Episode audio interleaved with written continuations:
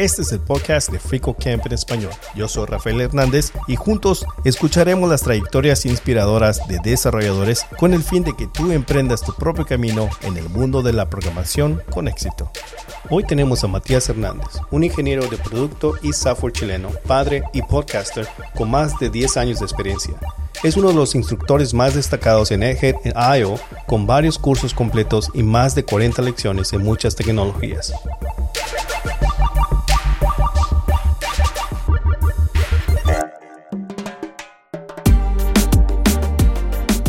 pero esa exploración me permitió aprender nuevos conceptos, aprender nuevas técnicas y que de una u otra forma se aplican a mi trabajo de día a día. La idea aquí es, como el mensaje en general es no dejes de aprender y de experimentar. Y busca esos espacios seguros de experimentar. Y si esa experimentación se puede hacer en público como tú lo comentas con el uh, building public o learning public mejor aún porque vas a tener feedback de tu aprendizaje.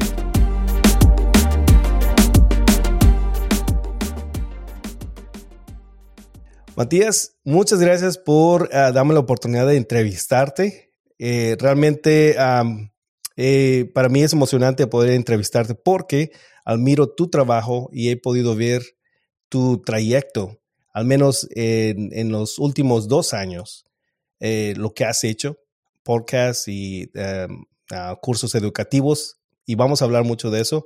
Así que muchas gracias por tomar el tiempo y permitirnos entrevistarte, conocer y aprender de ti.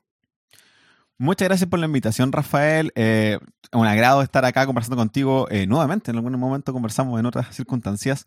Eh, lo primero, me voy a disculpar de antemano por el enrevesado español chileno que tengo yo. Lo lamento el resto de Latinoamérica. pero muchas gracias por estar acá. Haré mi mejor esfuerzo por comunicarme decentemente en español.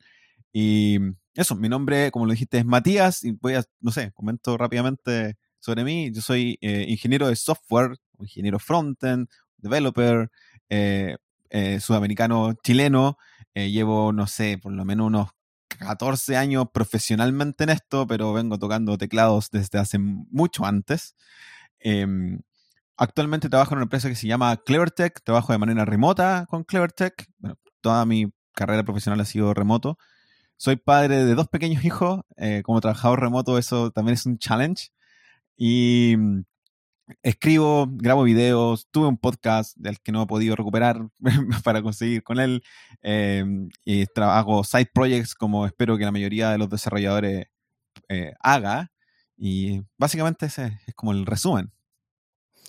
Perfecto. Sí, y, y, también me puedo disculpar yo porque en cierta manera sé el español, pero no lo he hablado tanto, así que tal vez van a oír también mi acento, así que ya estamos los dos disculpados con la comunidad. Perfecto. bueno, hablaste de, y gracias por introducir muchas áreas que vamos a, tocar, remoto, y creador de, de, de contenido educativos en programación. Pero actualmente estás hablando, estás trabajando en un producto muy interesante, el cual vamos a hablar, que voy a enfocarnos más adelante, porque eh, sé que vamos a aprender mucho del proceso que conlleva elaborar un proyecto así. Pero primero vamos a conocerte un poco más. Ya diste una, una breve introducción. A, mencionaste que mucho antes de que empezaste tu carrera profesional ya estabas tú eh, tocando tecla, como mencionaste. ¿Cómo, ¿Cómo, fue esa introducción al mundo de programación y, y, tal vez después o en el mismo tiempo empezó tu trayectoria en crear contenido educativo? Bueno, yo diría que es parte de la curiosidad de la generación de los 80, 90. Eh, tuvimos la suerte y el privilegio de ver la explosión de la creación de tecnología eh, desde los televisores a blanco y negro hasta llegar a los smartphones actuales, pasé, pasé, por toda la etapa. Y tuve el privilegio de los primeros años de mi educación tenerlo en un colegio que tenía computadores. Y lo que nos enseñaban a hacer en esos computadores era a usar un programa que se llamaba Logo, que es una tortuguita que uno tiene que comandarla y decir gira a la derecha, gira a la izquierda, y jugar Prince en DOS. Eso fue mi primera experiencia. Eh, la siguiente experiencia que tengo mucho recuerdo es haber visto que conectaban eh, dos computadores para jugar Warcraft y los monitos, los dibujos desde un computador se aparecían en la siguiente pantalla, lo que fue algo realmente mind blowing, algo muy complejo de entender en ese momento. Y el año 2000 tuve la suerte de tener un computador en mi casa con internet, privilegio total. Y inmediatamente mi curiosidad saltó eh, desde pasar de estar en Latin Chat a intentar entender cómo funcionaban las páginas web. Y conocí HTML, CSS y PHP. Ahí comencé a explorar programación, salté a, escribir algunas cosas en C, eh, instalar Linux, tratar de compilar el kernel, en, realidad hacer un poco de todo en el computador en ese tiempo, solo explorando. Y lo que tiene que ver con contenido, tiene que haber sido mi primer intento de un blog, eh, por ahí por el 2004. Nunca fui capaz de mantener un blog constantemente, hasta no hace mucho, pero siempre he estado escribiendo código, publicando código. Antes de incluso la existencia de GitHub, publiqué algunos scripts en PHP, open source, comillas. Eh, no sé qué habrá sido de ellos. Nunca fui capaz de mantener el, rastreo de, todo eso. Pero sí, he estado, he estado mucho tiempo conectado y escribiendo código desde, desde muy temprano. La educación en programación, ¿lo aprendiste por tu cuenta? ¿Tú hiciste la estructura? ¿Cómo decidiste qué, qué ah, trayectoria tomar o qué mm, lenguaje de programación empezar? Bueno, en ese tiempo fue todo, cuando comencé fue todo ir descubriendo. Mi, mi, pregunta inicial era, ¿cómo funcionan las páginas web? ¿O cómo hago yo una página web? Y lo natural fue encontrarme con HTML. Eh, sobre eso, los primeros indicios de CSS. Y después, ¿cómo yo hago que esto sea un poco más dinámico? Y me encontré, me encontré, literalmente, me encontré con que la solución era PHP. Entonces, no hubo una estructura, fue todo un, proceso de descubrimiento. Y en ese tiempo eh, fui completamente autodidacta. Aprendí PHP, aprendí a conectarme a una base de datos porque era la única forma de guardar datos. ¿Cómo guardo datos? Respuesta, bases de datos. ¿Cómo me conecto a una base de datos? Entonces, era todo pasito a pasito, haciéndose preguntas. Eh, después ya el 2004, 2005, eh, entré a estudiar a la universidad y estudié formalmente ciencias de la computación. Así que tengo un grado de ciencia de la computación y ah, que, que sí se combina evidentemente con lo que hago mi día a día, pero también eh, mi gusto siempre se fue por el desarrollo de la web y no por aprender sobre grafos, sobre más complejidades que te enseñan en ciencia de la computación, lo que obviamente fue muy útil, pero también no lo hago día a día. Entonces es una mezcla entre autodidacta y aprender solo y la mezcla de los conocimientos, eh, los conceptos fundamentales que te entrego, que me entrego en este caso la universidad. Entonces esa mezcla es lo que yo creo que me hace eh, productivo a como yo siento que soy hoy en día. Fascinante. Y, eso, siempre hay una discusión entre si es necesario tener una educación eh, ir a la universidad y creo que hay un balance, eh, porque hay muchos, al menos que uno sea muy disciplinado y poder establecer esa estructura y no perder mucho tiempo, puede uno ser eficaz y, llegar a la meta, pero si no, una estructura y algo así como la educación, yo creo que siempre todavía es recomendable ah, para las personas que pueden hacerlo. Ahora, ¿qué fue el motivo en crear contenidos educativos para la comunidad de habla hispana. Ah, y eso es a pesar de que muchos tienen el éxito centrándose en, para el público anglosajón. ¿qué, te, motivó específicamente a tomar este camino y la importancia que ves en servir a la comunidad de habla hispana? Yo creo que fueron dos motivos esenciales. Uno es un motivo errado y el otro es un motivo real. El motivo real tiene que ver con la real existencia de mucho más contenido en inglés en todo lo que tiene que ver con programación. Si bien eh, esta diferencia, este gap se ha ido disminuyendo notablemente, por ejemplo, con esfuerzos como lo que hace Free Code Camp, lo que estás haciendo tú al traducir todo el material de Free Code, Camp y crear contenido, particularmente en español para Free Code Camp, pero ahí está, está, se traduce, o sea, es decir, nativamente o naturalmente el contenido está en inglés y luego en el resto de los lenguajes. Y español es uno de los lenguajes más hablados en el mundo también. Entonces, em, me pareció que esa falta de contenido que yo de alguna manera sufrí durante mis primeros años en esto, eh, que si bien me, ayudó mucho para aprender inglés, eh, había falta. Y la idea es que más gente pueda aprender programación y disminuir las barreras. O sea, aprender programación y cambiar tu forma de pensar para desarrollar, resolver problemas ya es una barrera que hay que resolver. Además, el inglés, o sea, dos barreras, es muy complejo. Y el segundo motivo que fue errado era que hace unos años atrás yo sentía que había muy pocos creadores de contenido en español. Y esa era una sensación errada porque en mi burbuja yo no tenía creadores de contenido en español. Siendo que había muchos creadores de contenido en español que valen, eh, que son aplaudibles, son gigantes. mayoría creo yo que son de España. Creo que en Latinoamérica aún faltan algunos gigantes como Maure Dev o como Midu Dev, que, son eh, grandes creadores de contenido. Pero ya en Argentina tenemos ahora a Gonzi, que, que, está explotando mucho. Y, y, ahí fue cuando descubrí que Free estaba haciendo el esfuerzo en español y dije, ok, uh, yo tengo mi blog, no me ha ido como yo esperaba con mi blog. tampoco es que uno que busque tener éxito de tener audiencias gigantes, pero sí, igual uno tiene la intención de que si uno escribe, te gustaría que te lean. Y bueno, apareció Free Code Camp con esta idea de, tener contenido eh, original en español y postulé y bueno, fue como la puerta de entrada a todo esto. Sí, comparto mucho de lo que, o la idea errónea perdón, eh, igualmente, igualmente comparto eso, porque mi introducción a programación empezó siguiendo desarrolladores que, que, hablan inglés, americanos. y entonces cuando empecé a buscar desarrolladores de, habla hispana o, contenidos en español, mi burbuja también es muy pequeña. Y, ah, conversando con Matías Baldanza, Ah, también comparto su, su, observación de que hay mucho contenido que se está surgiendo y que estamos llegando a un nivel donde ah, la comunidad habla hispana está creando. Y ah, entonces es muy positivo y, y, creo que eso es no solamente FreeCodeCamp, sino muchas personas, muchos profesionales han podido aportar, especialmente eh, tu trayectoria, que creo que ha sido muy, muy, muy muy impresionante. ¿De qué manera crees tú que te ha ayudado en tu trayectoria como, tu trayectoria como creador de contenidos educativos a demostrar tus conocimientos y conseguir, conseguir nuevas oportunidades? Bueno, yo creo que crear contenido te sirve en al menos tres caminos.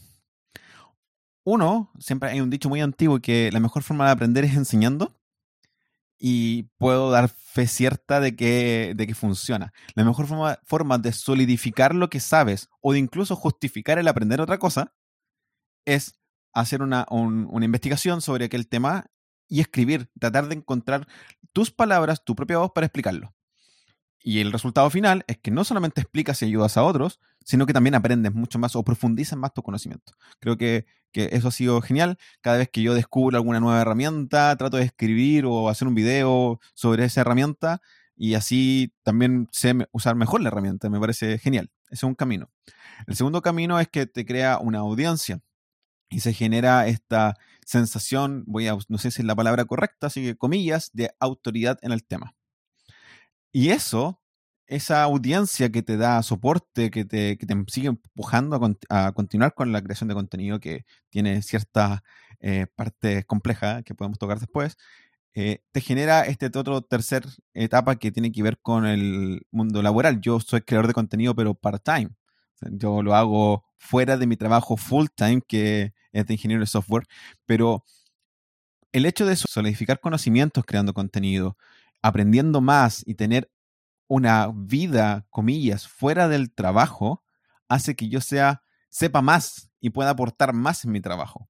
Y eso es muy bueno, porque ahora también en mi trabajo soy, eh, de cierta manera, eh, mis compañeros pueden contar conmigo para encontrar soluciones a lo mejor cosas que ellos desconocen o tratar de aportar. Y lo otro es que te puede ayudar a encontrar trabajo, ya sea trabajo full time, porque te eres comillas conocido, o ingresos eh, por el lado, ingresos pequeños, por ejemplo, yo escribo y eso genera ingresos, o eh, no sé, grabo video y eso puede generar ingresos. Esos son también algunos beneficios que te da el crear contenido. No lo hago principalmente por los ingresos, pero no podemos negar que tener ingresos extra eh, sea algo deseable. Entonces, creo que hay tres caminos y crear contenido. Yo en realidad le digo a todo el mundo que ojalá escriba, que es una buena forma, y lo publique, ojalá, porque además de ayudar, va a aprender y va a crearse nuevas oportunidades. Soy fiel creyente que las oportunidades no tienen que ver con suerte, sino que tienen que ver con estar ahí. Y para estar ahí hay que estar constantemente trabajando, abriéndose camino. Y obviamente hay un eh, porcentaje de suerte, pero esa suerte es porque estás presente. Si no estás presente, en este caso, por ejemplo, escribiendo, nadie te va a ofrecer eh, proyectos de escritura, porque nadie sabe que tú escribes. Pero si tú estás haciéndolo constantemente, te van a llegar esa oferta. Entonces siento que, esos son los tres caminos que beneficiosos que te trae la creación de contenido en cualquier eh, ambiente.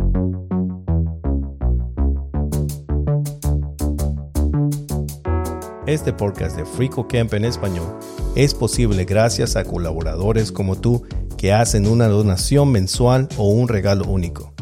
Tú también puedes unirte yendo a fricocamp.org barra inclinada donate y escribiéndote con una donación mensual de 5 dólares o un regalo único. Tu apoyo siempre es apreciado. Juntos con FricoCamp proporcionaremos recursos educativos de programación de forma gratuita.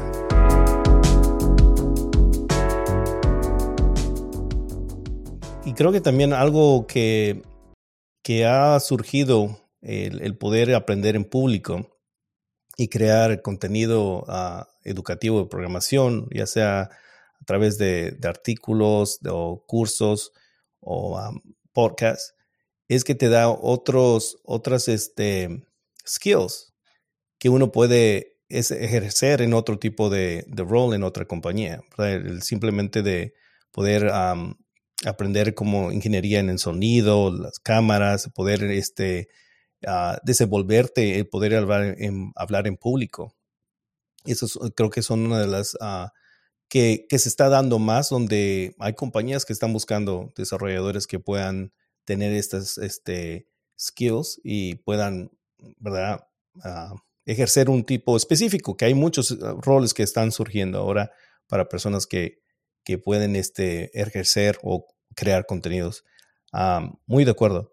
Tienes toda la razón con los skills. Eh, una parte importante de mi trabajo por siempre ha sido comunicarme con los clientes, con las personas que son los usuarios finales de los productos que desarrollamos.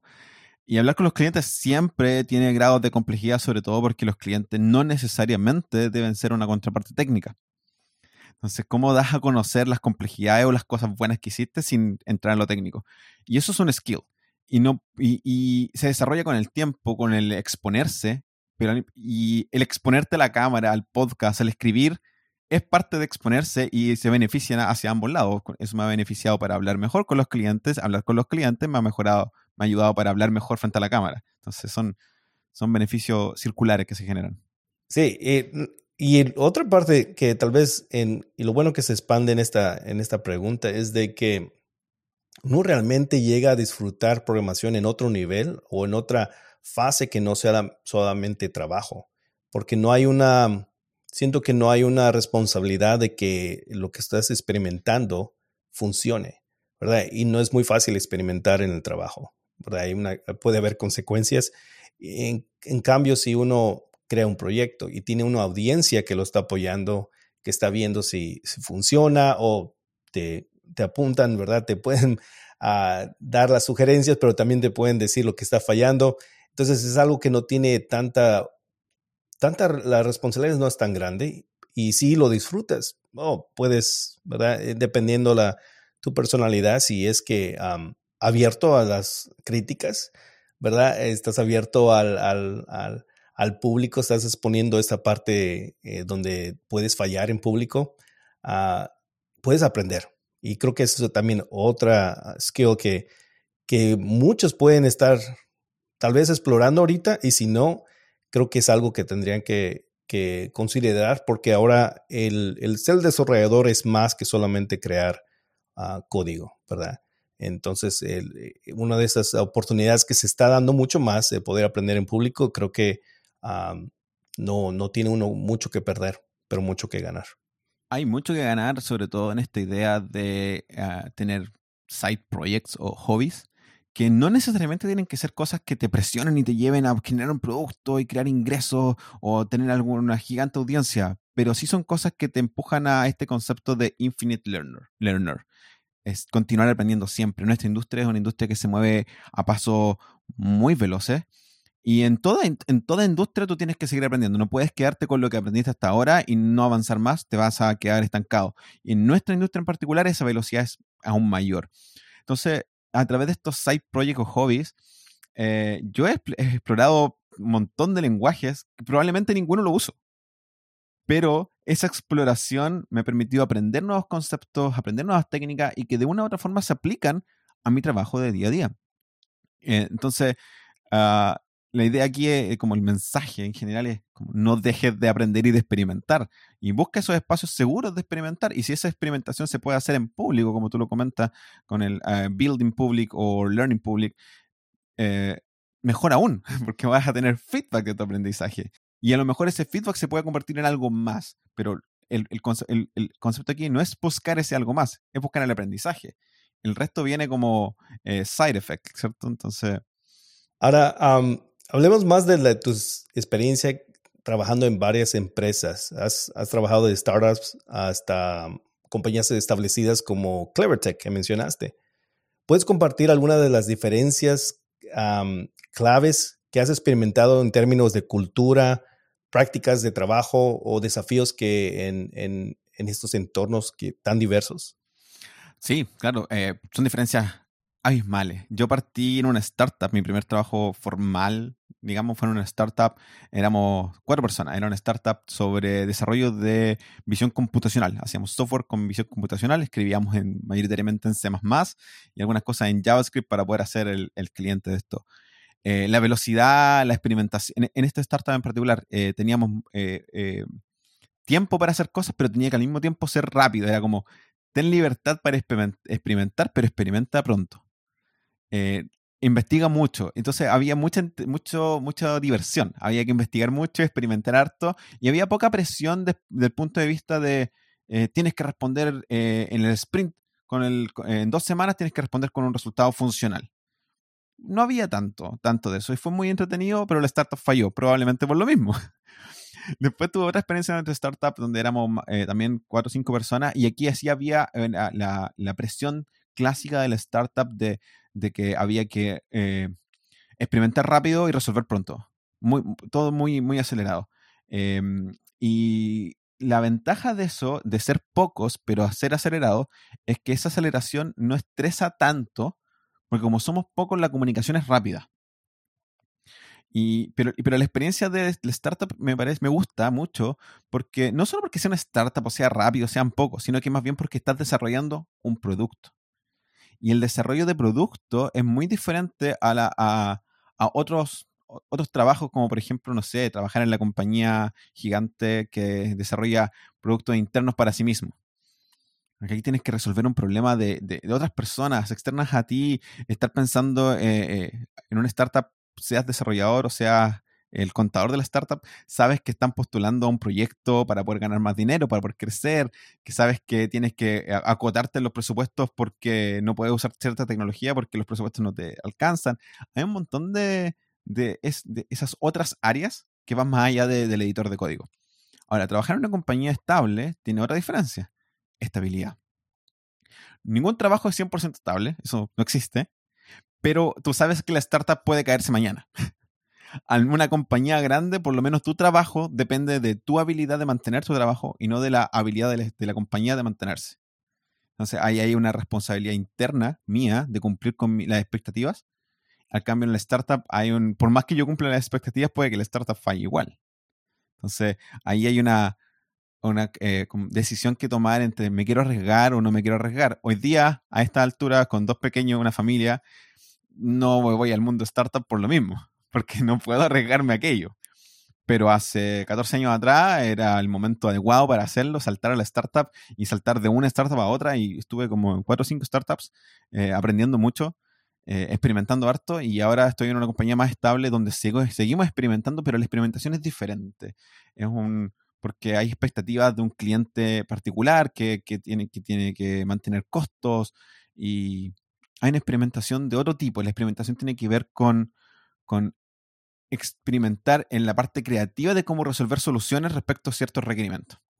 Ah, hablaste con respecto, ahorita mencionaste de tus hijos, el, el, balance que creo que es importante. No solamente eres desarrollador, que full time, pero creador de contenidos y padre de familia, trabajando remoto. ¿Cómo has podido llegar a equilibrar esos roles? ¿Y, qué consejo le darías a alguien que está en la misma situación que tú? La, técnica es no dormir, no. Hablando en serio, hablando en serio, para mí la técnica es no ser duro conmigo mismo. ¿En qué sentido? Yo tengo dos responsabilidades principales, mi familia y mi trabajo. Mi trabajo es importante porque con eso mantengo a mi familia, mi familia es importante porque evidentemente mi familia y la razón por la que trabajo son circulares. El resto son responsabilidades que yo quiero tener, no que debo tener, que yo quiero tener, pero si no la si no puedo hacerlo en el tiempo que yo pensé, bueno, no sufro. Yo normalmente toda la semana me planifico y digo, esta semana voy a sacar un video en YouTube, voy a sacar un artículo y voy a trabajar en el proyecto A, B o C. Y la mayoría de las semanas no saco el video de YouTube, no saco el artículo y no trabajo en el proyecto, porque el tiempo no me da. Y por más que yo diga, hoy día me levantar a las 4 y media de la mañana para alcanzar a trabajar el proyecto, me levanto a las 6, porque no pude. Estoy suficientemente cansado. Y bueno, no pude. Punto. No se pudo. Por lo mismo, yo trato de crear contenido para mí mismo. Eh, para mí mismo en el sentido de que no le tengo que cumplir a otro con deadlines. Y cuando tengo esos poco, esas pocas veces con deadlines, eh, trato de que sean deadlines bastante amplias y soft deadlines. si no llego, nada pasa. Entonces, eh, no ser duro contigo mismo creo que es la mejor forma, porque la prioridad aquí tiene que ser eh, el tiempo calidad con la familia. O sea, yo dejo de trabajar en mi trabajo formal, estoy con mis hijos que tengo que ir a buscar los, los, beneficios y probablemente parte contraproductiva de, de, ser trabajador remoto es que el que está en la casa es el que tiene que hacerse cargo de la familia durante el día porque no queda de otra. Sé, yo tengo que ir a buscar a mis hijos y una vez que retiro a mis hijos, yo no, yo no estoy trabajando durante un tiempo, después vuelvo a trabajar en mi trabajo formal y después los tiempos que tengo por aquí y por allá es donde yo trabajo en los artículos, trabajo en el script del video y me voy armando, haciendo tiempo de acuerdo a cómo vaya el día. Y, tener esa flexibilidad que sí puede crear mucha ansiedad, eh, creo que esa es la única forma de lograrlo, pero es porque yo lo disfruto. El día Alguna vez te comenté cuando conversamos en, el, en mi podcast, que ya no, que todavía está online, pero ya no lo estoy haciendo. Eh, creo que te comenté que es como que mm, em, la idea del podcast era sacarlo eh, semanalmente. Pero si no podía sacarlo semanalmente, bueno, no se sacó semanalmente. Y no importa. Y que el día que yo dejara de disfrutar hacer el podcast, lo iba a dejar. Bueno, lo dejé porque ya estaba dejando de disfrutarlo, se estaba transformando en un peso. Y por mucho que hacer el podcast es muy entretenido, eh, había tiempos que no era el podcast, que no era grabar. Grabar es genial. Después hay que editarlo. Y eso me estaba tomando mucho tiempo y bueno, no podía mantenerlo, no fui duro conmigo, seguí haciendo otra cosa. Y eso creo que es la única forma de, lograrlo. Eh, muy de acuerdo contigo. E, esa parte donde poder balancear, pero realmente tener claramente tus roles importantes, familia y trabajo, lo dijiste muy, muy claramente.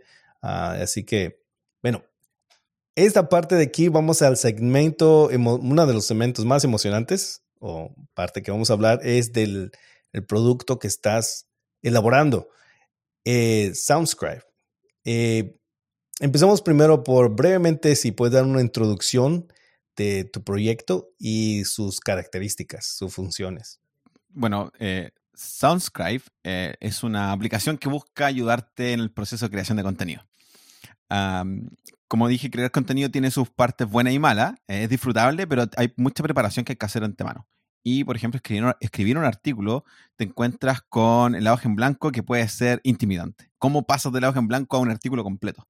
Bueno, Soundscribe te puede ayudar con eso porque la idea es transformar las mis grabaciones, mis ideas de voz en un artículo armado que después tú puedas editar y puedas eh, mejorar. ¿Por qué? Porque hablar es mucho más fácil que escribir. De sacar mis ideas desde mi mente mi boca es mucho más rápido que sacarlas desde mi mente a mi teclado. Así que eh, Soundscribe te permite grabar eh, notas, grabar, crear artículos, crear notas, crear script, crear sumarios de tus ideas, mantenerlas ahí y después publicarlas donde tú quieras. Ese es el muy mal pitch, porque todavía no lo escribo, pero esa es la idea. Bueno, me gusta mucho la idea y se está dando mucho de poder tener el, eh, dar muchas, usar el mismo contenido en diferentes áreas, ¿verdad? Ya sea así como se usaba antes o se sigue usando, que es un, creas un video, un curso, video curso, y lo puedes publicar segmentos en, en Instagram o en Twitter. También el, es mismo, se está dando de mucho de, de lo que está en audio, ponerlo en un artículo. Así que ah, muy interesante. Bueno, la idea de, de, que queremos en este segmento es de poder aprender de ti y empecemos que nos puedes dar el proceso de, de reflexión que sigues ah, para empezar este tipo de proyecto uh, y cuáles son las primeras decisiones que tienes que tomar. Bueno, primero, muchas gracias por dejarme hablar de Soundscribe, pero como tú lo dices, la idea de fondo no es la aplicación, sino que, cómo llegamos a, a, a. Bueno, Soundscribe no partió siendo una aplicación, ni un producto, ni nada de eso. Partió porque yo vi a alguien que comentó en Twitter que, eh, estaba reconvirtiendo su contenido en, en, otros formatos. Y eh, había otro creador que lo que hizo fue implementar que se grabaran notas de voz en su teléfono para que se guardaran directamente escritas en Notion. Y dije, ¿cómo lo hizo? Curiosidad, eso es lo primero, curiosidad. ¿Cómo lo hizo? ¿puedo hacer eso yo en el browser? Eso fue un viernes. El sábado tenía la prueba de concepto. Porque la, ansiedad por, buscar la solución eh, fue rápida. No era tan complejo hacer la prueba de concepto, o sea, grabar, grabar y generar texto. No era tan complejo lograrlo hoy en día. Y cuando lo hice y lo publiqué en Twitter porque estaba emocionado, porque había hecho algo que sonaba interesante, dije, bueno, aquí tengo material para hacer video, para hacer, mostrar cómo se usa la API de Media Recorder, cómo hacer para enviar un archivo de audio que fue grabado en el browser hacia el servidor, etcétera, etcétera. Y de pronto fue como, oye, pero esto parece ser algo más allá que simplemente una prueba de concepto. Lo puedo, eh, todavía ni siquiera llegó el producto, lo puedo usar para crear mi contenido. Ah, para mí es mucho más fácil hablarle al micrófono que escribir rápidamente, a pesar de que escribo harto. Y en ese momento, después de esa segunda idea y pasar un día sábado completo pensando en cómo mejorarla para poder usarla, fue como, bueno, si la puedo usar yo, también la puedo usar más gente. Hagámoslo algo que pueda usar las personas. Pero esto me cuesta dinero porque tengo que usar algunas API. Cobremos por eso, es un producto. ¡Wow! Descubrí que puedo hacer un producto. No, no nunca lo pensé como tal, sino que esto fue un, proceso de descubrimiento. Claro, fue, fue rápido, fue tres días, pero en tres días fue que pasé de tener una curiosidad a decir, me voy a lanzar, voy a saldar, dar el salto de fe y voy a lanzar un producto. A fin de esa semana em, trabajé más, traté de darle un poco más de forma y lancé la waitlist, eh, básicamente diciendo, amigos, eh, estoy haciendo un producto y voy a terminarlo. Que la waitlist es un, siento que es una muy buena forma de, claro, decirle a la gente que el producto va a ir, es marketing y todo aquello, pero al mismo tiempo personalmente genera presión social. Tengo que sacar este producto porque dije que iba a hacer este producto. No es solo algo que experimenté. Pero así llegué de la ideación. ¿Es el primer producto que intento? No. La mayoría de las veces que he intentado productos, he empezado al revés. He comenzado a pensar en un producto y como encuentro productos para hacer, los comienzo y no los termino, porque no hay, no hay emoción. No hay, no hay sentido de querer lograrlo por, por algo de aprendizaje o porque te genera em, eh, felicidad trabajar en ello. Es solo por hacer el producto. Y creo que ese fue siempre el error. Por eso nunca saqué el producto, a pesar de que son cosas útiles. Siento que las ideas que había tenido son cosas que me servían a mí, probablemente le servían a otra persona, pero nunca había eh, emoción. Ahora sí. Yo creo que eso puede ser la forma de que este producto llegue, a fin. además que es un side project. Ya conversamos que mucho tiempo no tengo, así que trabajo una hora diaria aproximadamente en él y saldrá cuando salga. Hola, espero que estés disfrutando esta entrevista. Quiero aprovechar esta pausa para compartir contigo otros recursos que FricoChem también tiene para ti en español. En nuestra publicación en español encontrarás más de 400 artículos, tutoriales y manuales traducidos que cubren conceptos fundamentales de Python, JavaScript, Java, Linux y muchos otros que te ayudarán en tu aprendizaje continuo. Pero si estás buscando videocursos completos para aprender construyendo proyectos de práctica, visita nuestro canal de FreeCodeCamp en español en YouTube. Ahí encontrarás 8 videocursos completos que suman más de 40 horas de práctica construyendo proyectos paso a paso para aprender Python, JavaScript, React, Node.js y más. Todos los enlaces de estos recursos gratuitos y otros los encontrarás en las notas de este episodio.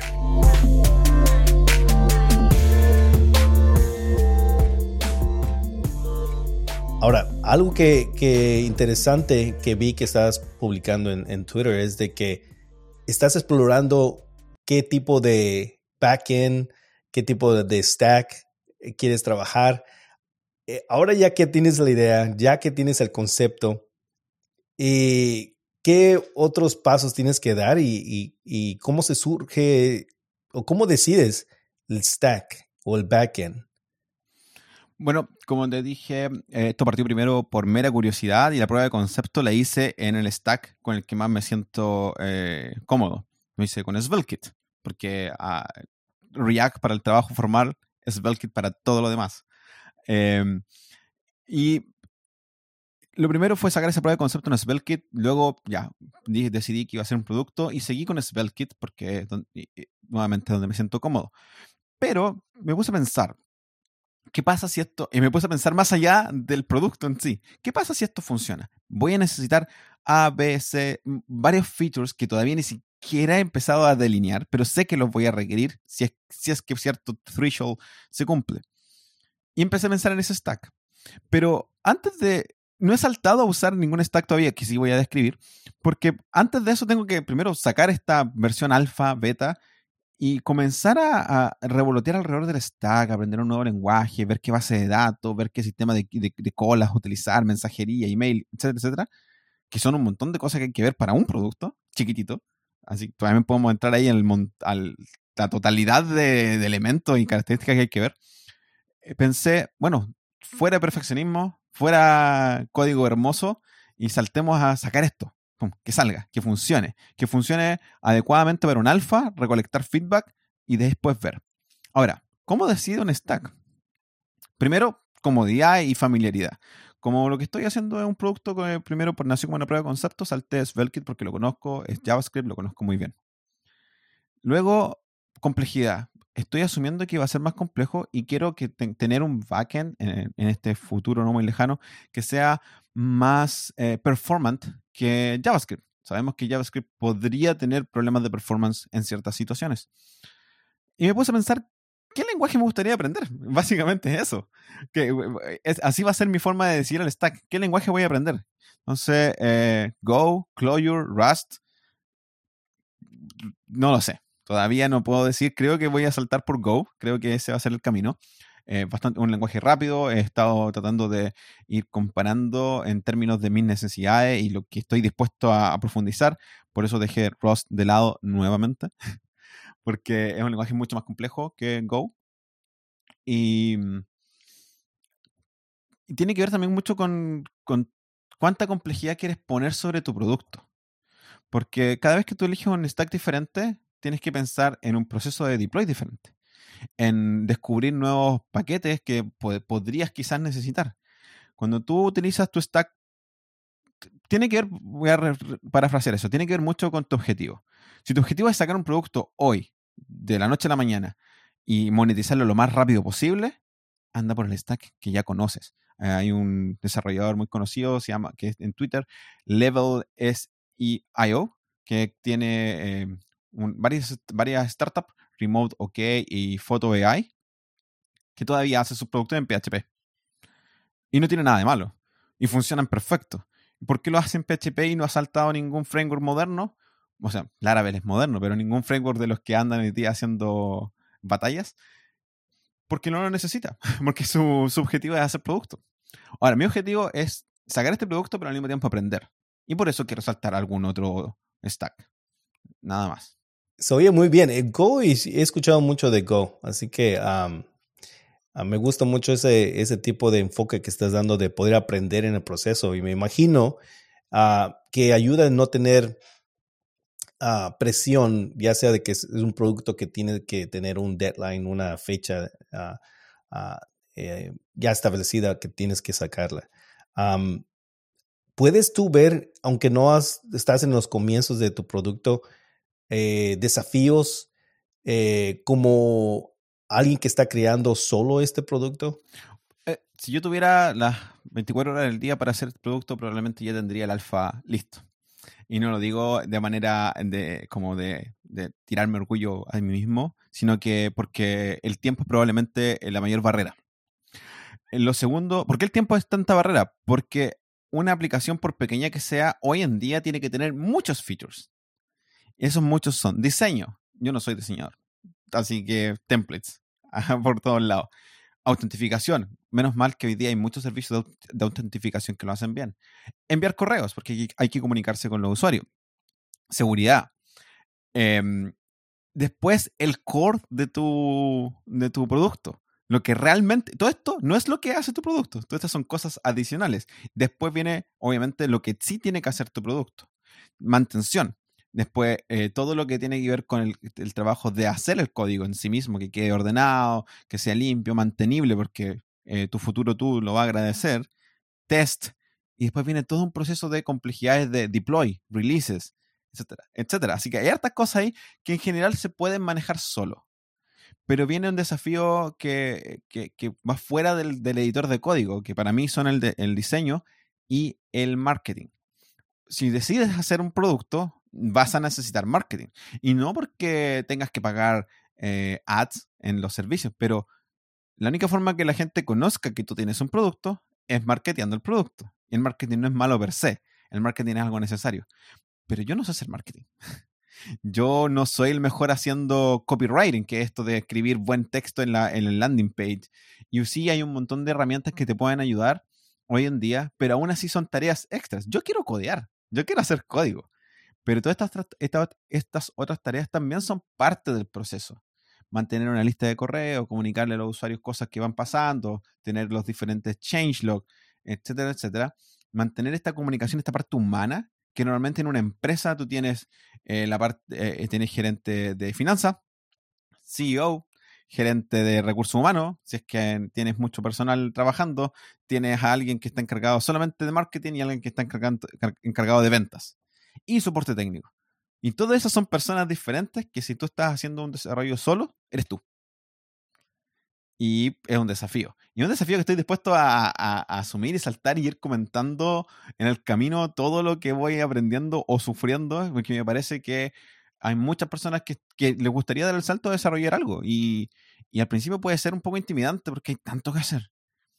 Pero al mismo tiempo es entretenido siempre y cuando tengas el, el beneficio, el privilegio de poder hacerlo. O sea, yo estoy haciendo este producto que espero con todas mis ganas que sea un resultado muy bueno y pronto.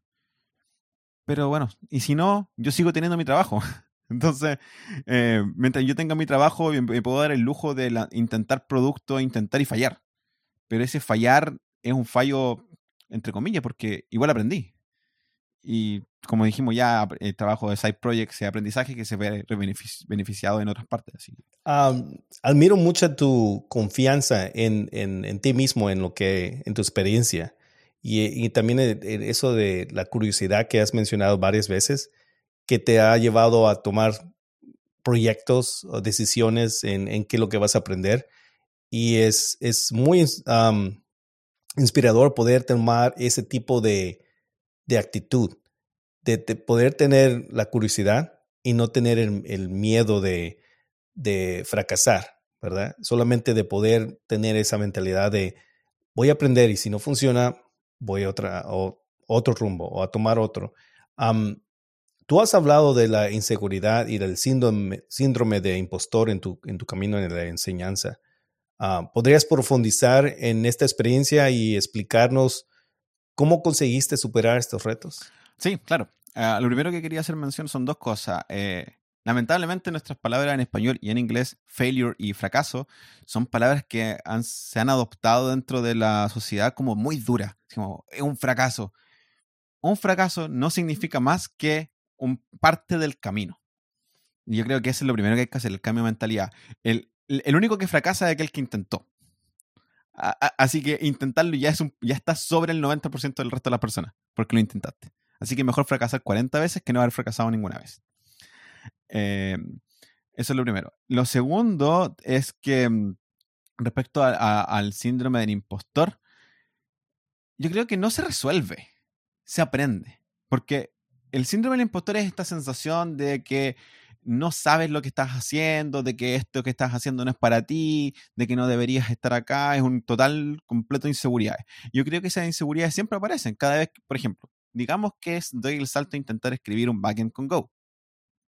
Yo no sé Go. Por lo tanto, en un principio soy totalmente ignorante y me estoy dando humos de que voy a escribir un backend con Go. Evidentemente es posible que un momento me sienta muy mal al respecto y me sienta muy mal conmigo por haber tomado esa decisión. Pero eso es parte del proceso. Ok, me siento mal hoy día, me paro, dejo el computador, me voy a dar una vuelta, volveré cuando me vuelva a estar, con ánimo de hacerlo. El, el síndrome del impostor es una cosa con la que uno debe aprender a vivir y usarlo.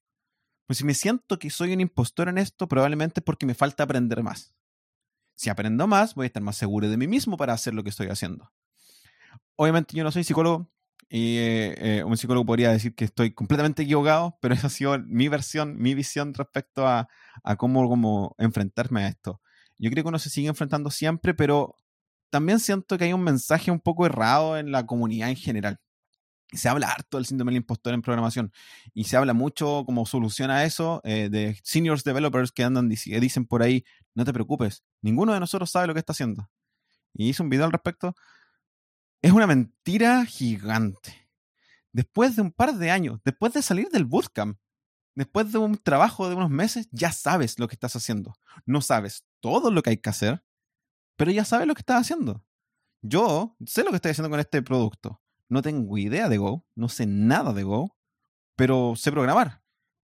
Ergo, lo más probable es que necesite aprender la sintaxis, necesite aprender un, uno o dos trucos, tips o formas de implementar cosas en Go, pero podrá salir un, backend malísimo, porque una persona experimentada va a poder escribirlo mejor, pero sí puedo escribirlo. Aún no lo hago, no tengo idea, pero sé que puedo. ¿Por qué? Porque llevo muchos años en esto y no puedo andar diciendo que por ahí no, yo no sé lo que estoy haciendo. No conozco el proyecto, no conozco el, el, el code base, pero sí sé que tengo que explorarlo. ¿Por qué? Porque yo ya sé lo que yo no sé. Y esa es una buena forma de romper esta idea, este ciclo del comillas eh, síndrome del impostor, porque estás seguro de lo que sabes. Y estás seguro de lo que no sabes, por tanto puedes investigarlo.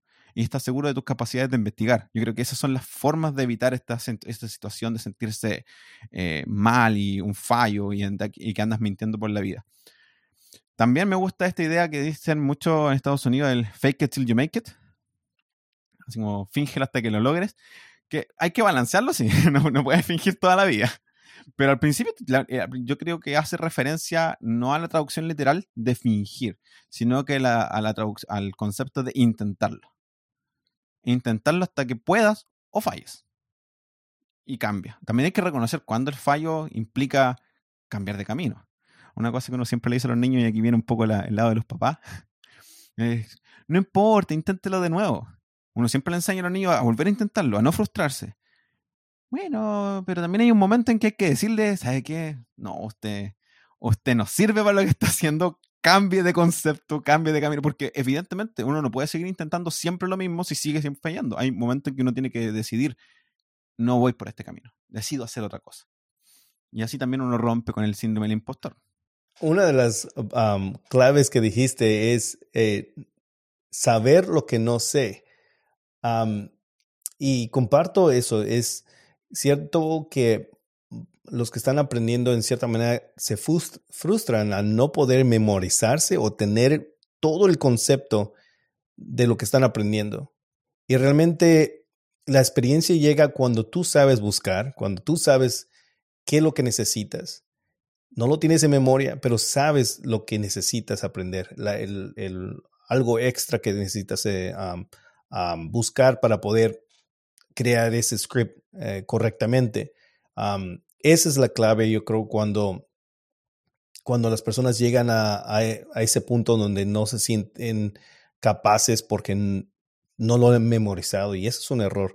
Y, creo que un programador experimentado ah, no es aquel que tiene todo en, memoria, tiene la experiencia, pero siempre van a buscar para poder las cosas que ya saben que necesitan, las cosas que van a ejecutar.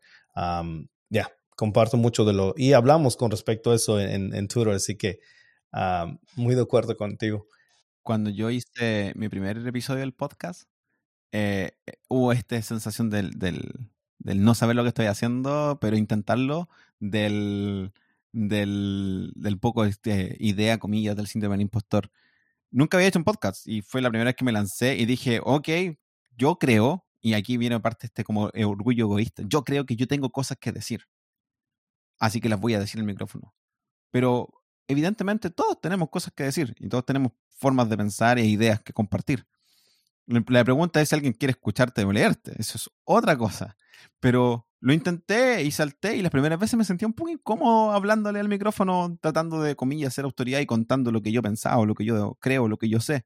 Pero llega un punto en que se vuelve cómodo porque siguen siendo tus ideas, tus pensamientos, tus formas de hacer las cosas, tu forma de resolver problemas, si es que es código. Y hay que hacerlo.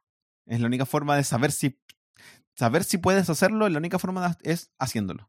Y otra cosa es de si estás muy cómodo, puedes quedarte ahí, pero si quieres crecer, tienes que salir de la comodidad. Y eso quiere decir que vas a estar, no vas a estar cómodo, vas a estar eh, pasando momentos donde vas a sentirte como impostor, ¿verdad? Ah, es. Hay un podcast, un podcast, un doctor, eh, doctor Huberman, creo que hay versiones del podcast en español, eh, y no solo hay varias más que siempre hablan de hacer cosas que te hagan sentir incómodo. Como seres humanos estamos entrando mucho a acostumbrarnos a, la zona de confort. Y la zona de confort no es algo bueno. Suena como bueno, pero no es algo bueno. Porque te impide continuar. Es, por ejemplo, vas al, vas al gimnasio. Si vas al gimnasio y todos los días levantas 40 kilos de peso, no sé, en pecho, squats, lo que quieras. Si lo haces todos los días por 40 años, no va a pasar nada absolutamente nada. La única forma que tu cuerpo siga creciendo siga manteniéndose fuerte, es más, vas a debilitarte si tanto, hace tanto tiempo.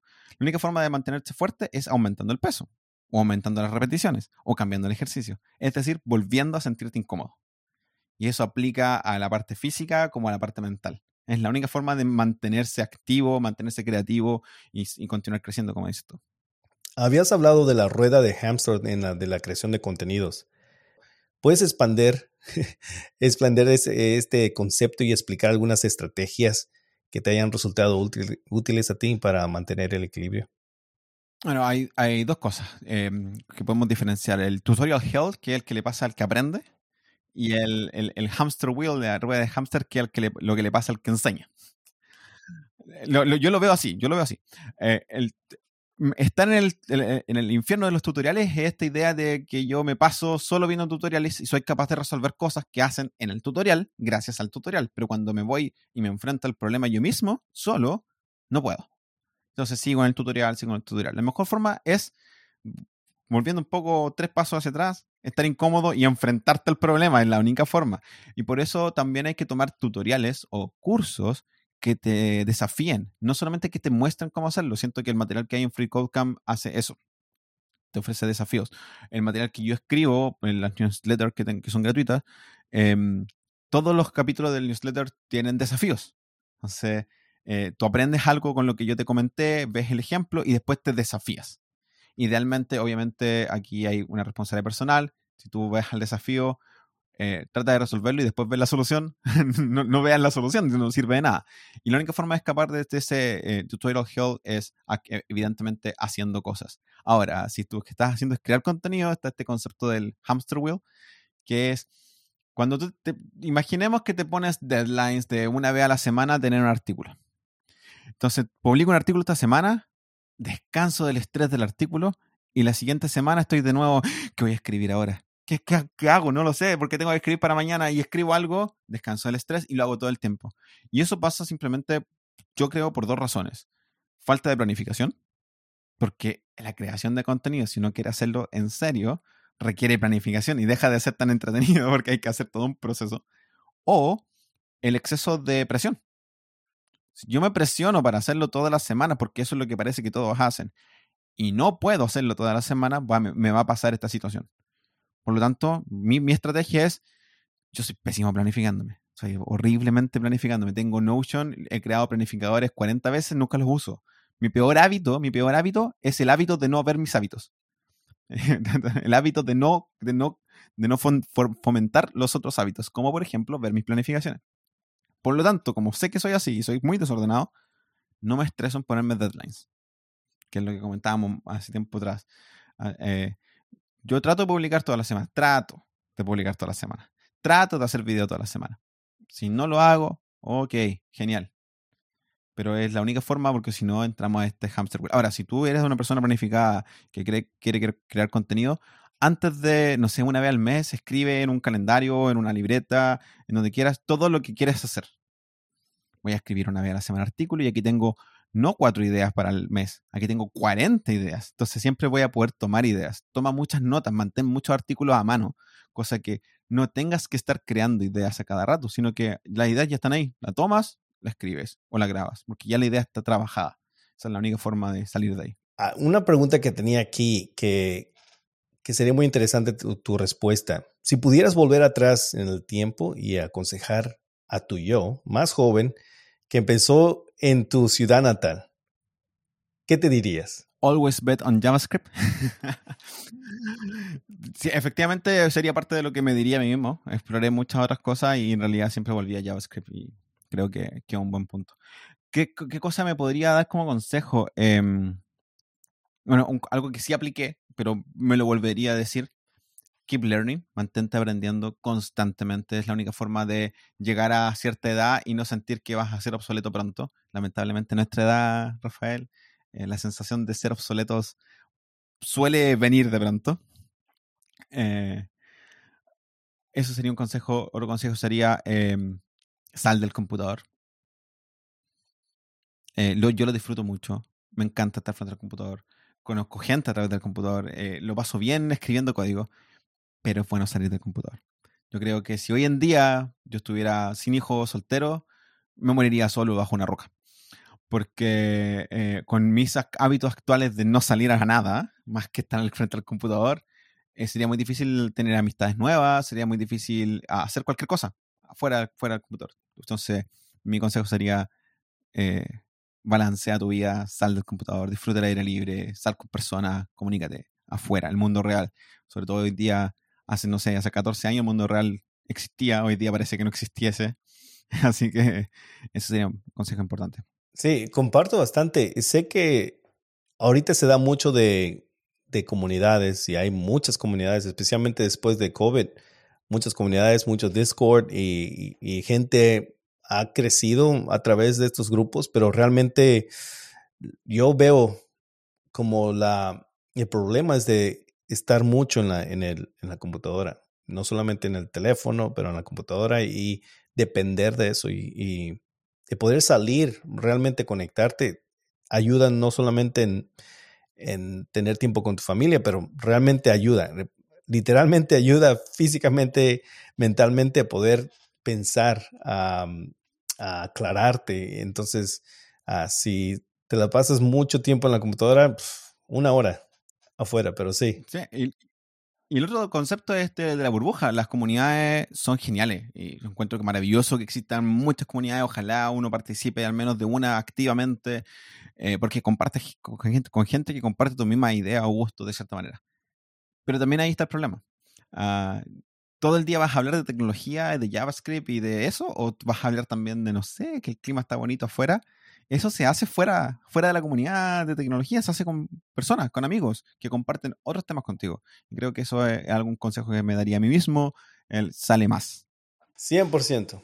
Bueno, Matías, ha sido un placer. Como lo he dicho varias veces ya, muchas cosas que conectamos. Yo creo que empezó desde que hablamos de la dificultad de hablar, ah, de trabajar remoto. Si quieres brevemente, y vamos a tener los, los enlaces a cursos que Matías ha elaborado y también el, la aplicación al proyecto. Si quieren aprender más, o en estos momentos está una, una waiting list. Si quieren ver y estar atentos al desarrollo de esta aplicación, ahí pueden ustedes ir. Pero, ah, ¿dónde más te pueden este, contactar? Principalmente me van a encontrar en Twitter activamente, eh, como Matías FHA. Obviamente el link, como dijo Rafael, estará en los comentarios. Eh, y en mi sitio web, matíashernandez.dev. Ahí van a encontrar acceso a todo mi contenido, eh, tanto en español como en inglés, a los cursos gratuitos que he hecho, tanto en español como en inglés. Y bueno, lamentablemente no tengo ningún contenido pagado, pero ahí van a encontrar todo lo que hago. Y, y obviamente YouTube. estoy tratando de explorar YouTube un poco más quería agregar una cosa más que, no quiero que se me vaya. Em, tengo un newsletter que principalmente son, se, conforma de dos cursos gratuitos que eh, eh, he tenido muy buenos comentarios de la comunidad de la hispana y me gustaría que más gente pudiera tener acceso a ello. Sobre todo al curso de Fundamentos de TypeScript, que es un curso gratuito, son 10, 10 capítulos, así que eh, véanlo, lo pueden encontrar en tsfundamentals.com Sí, es un, está en inglés porque el otro, el otro dominio está o comprado ya, así que no pude. Ah, ah, y el otro es javascript para react.com. Así que visiten eso, se inscriben en el newsletter. Solo van a recibir información sobre esos cursos y esporádicamente algún otro email mío, pero es contenido de los cursos. Bueno, muchas gracias, Matías. Y iba a decir, uh, sigan a Matías y también conversen con Matías, no solamente de programación, así como yo he conversado con él y pueden conocerle más. Muchas gracias, Matías, nuevamente por tomarte tiempo. Sé que estás bien ocupado, pero ahí nos vemos a la próxima. Gracias a todos por tomar su tiempo y escuchar también. Muchas gracias por la invitación, Rafael. Un gusto siempre conversar contigo.